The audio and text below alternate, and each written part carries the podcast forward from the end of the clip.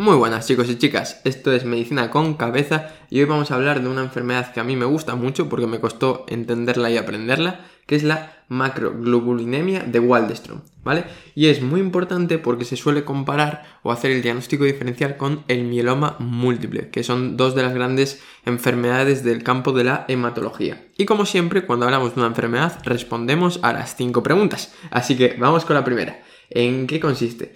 Pues se trata de una neoplasia hematológica, como hemos dicho antes, en la que las células plasmáticas están involucradas y se encuentra a medio camino entre el linfoma y el mieloma. Por lo tanto, tendrá características de linfoma y características de mieloma. Y todo esto va a estar relacionado con las células plasmáticas, ¿vale?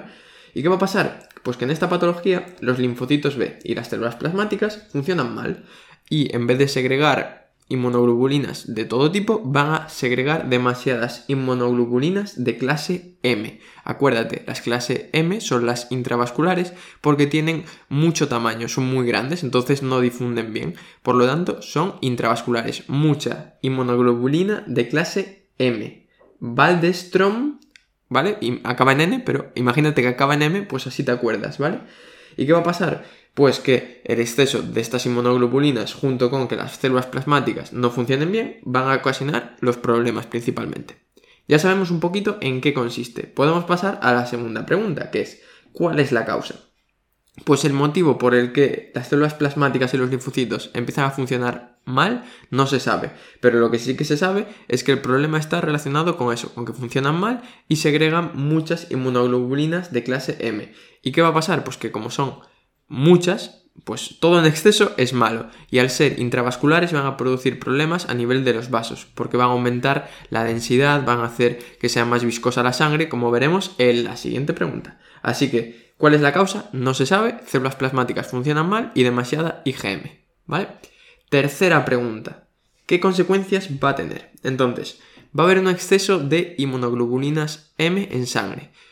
Y tú dirás, y bueno, pues hemos dicho que aumenta la viscosidad, etcétera. Sí, pero quiero que sepas que habitualmente la mayor parte de los pacientes son asintomáticos, o sea, puedes hacer un diagnóstico de tipo incidental. Y esto es muy importante.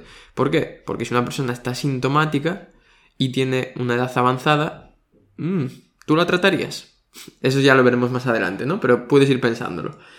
Una vez tienes una persona que sí que tenga síntomas, ¿cuáles son los síntomas que puede tener? Pues por ejemplo, puede tener adenopatías. Y esto es muy típico, característico de los linfomas, pero muy extraño en el mieloma múltiple. Por lo tanto, ahí ya podrías hacer un diagnóstico diferencial. Una persona que tenga adenopatías es más probable que tenga un Waldstrom que un mieloma múltiple.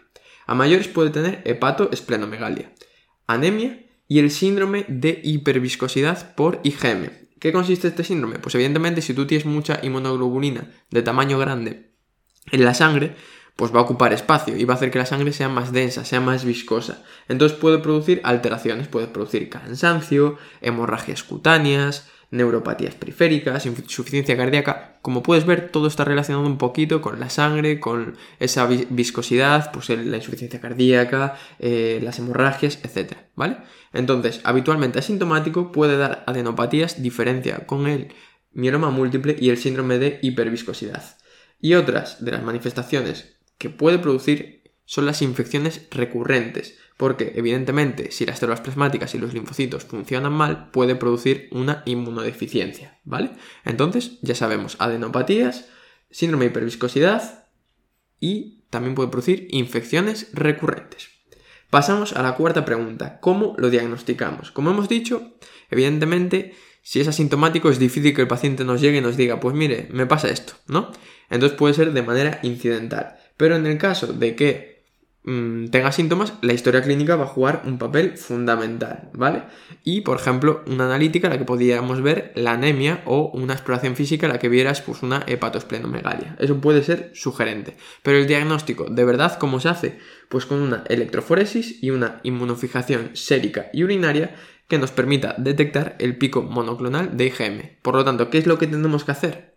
Detectar la IgM. ¿Vale? Eso es el diagnóstico. Detectar que hay un exceso de IgM. Y cuando lo tengas hecho, ala, ya tienes el diagnóstico listo. Y así podrías pasar a la última pregunta, que es, ¿cómo tratamos un baldestro? Pues mira, hay pocas enfermedades en la medicina, y sobre todo en hematología, que digas, tengo esta enfermedad y no la voy a tratar. Habiendo tratamiento, no la voy a tratar, ¿vale? Una de ellas, por ejemplo, es la leucemia linfática crónica en personas ancianas y asintomáticas. Otra de ellas es esta enfermedad, la enfermedad de Waldstrom. ¿Por qué? Porque si tú tienes una persona de 80 años que le detectas un pico monoclonal de IgM, pero que está perfectamente, hace su vida normal, ¿vale? Tú la tratarías. ¿Para qué? Si está perfectamente, ¿no? Pues ese es uno de los supuestos. Pero en caso de que ocurra una persona joven o una persona que decida tratarse, porque evidentemente tienes que explicarle a la persona que existe un tratamiento, etc., tienes muchos fármacos. Tienes, por ejemplo, los fármacos alquilantes y los corticoides que pueden intentar servir para controlar la enfermedad y luego otros fármacos que sí que se utilizan en otras patologías como el mieloma múltiple. Tienes, por ejemplo, el bortezomib, la talidomida. Básicamente lo que intentan es controlar esta enfermedad y evitar que siga habiendo exceso de inmunoglobulina M, ¿no? Entonces, recuerda, si está sintomático, persona mayor que no decide tratarse, perfectamente. Fármacos que puedes utilizar, alquilantes, corticoides, bortezomib, etc. En caso de que sea una persona joven, a lo mejor que esté sintomática, etc. ¿Vale? Y en caso de que haya un síndrome de hiperviscosidad, que pueda ser grave, etc., ¿qué tienes que hacer? Depurar la sangre. ¿Y qué mecanismo hemos dicho en algunos otros podcasts que podías utilizar para depurar la sangre? La plasmaféresis. Entonces, si tú tienes un síndrome de hiperviscosidad que pueda estar la persona grave con muchos síntomas, etc., puedes recurrir a la plasmaféresis para depurar esa sangre y disminuir la sintomatología. O también puedes utilizar el rituximab, que es un anti-CD20, y así evitar que haya un exceso de inmunoglobulina M.